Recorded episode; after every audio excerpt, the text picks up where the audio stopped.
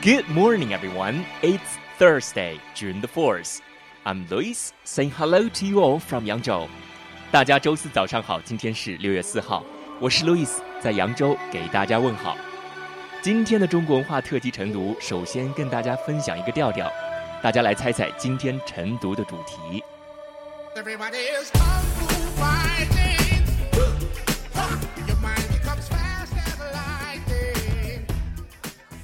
Did you get our topic today？听出来今天晨读的主角了吗？If not, listen carefully. Here comes our hero. I am the national treasure of China. I like to be alone, just like a drifter. Our family has lived on Earth for more than 8 million years. At first, we lived on meat.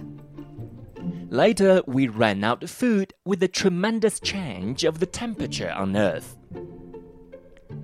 Now, we are one of the most endangered species.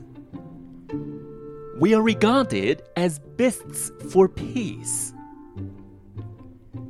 Truce was agreed whenever the flags printed with images of us were raised 1,700 years ago. These flags represent peace and friendship. And both sides of the war would stop fighting. Now we are known far and wide, and we are often sent abroad as gifts. We have even been chosen as a mascot of the World Wildlife Fund.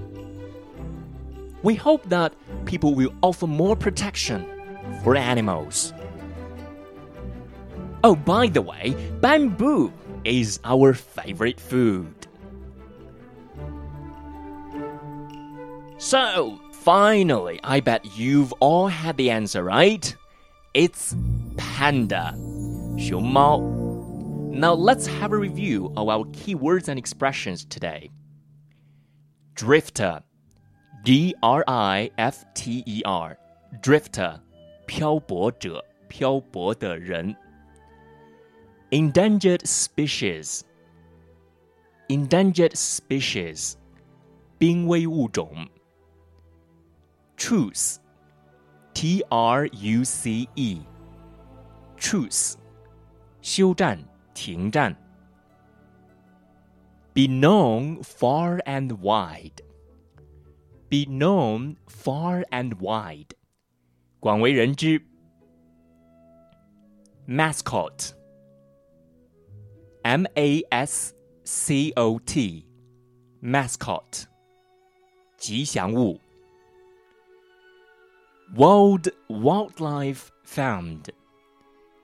World Wildlife Fund 世界野生生物基金会。All right, that's all about this morning's reading. Thanks for listening. See you tomorrow.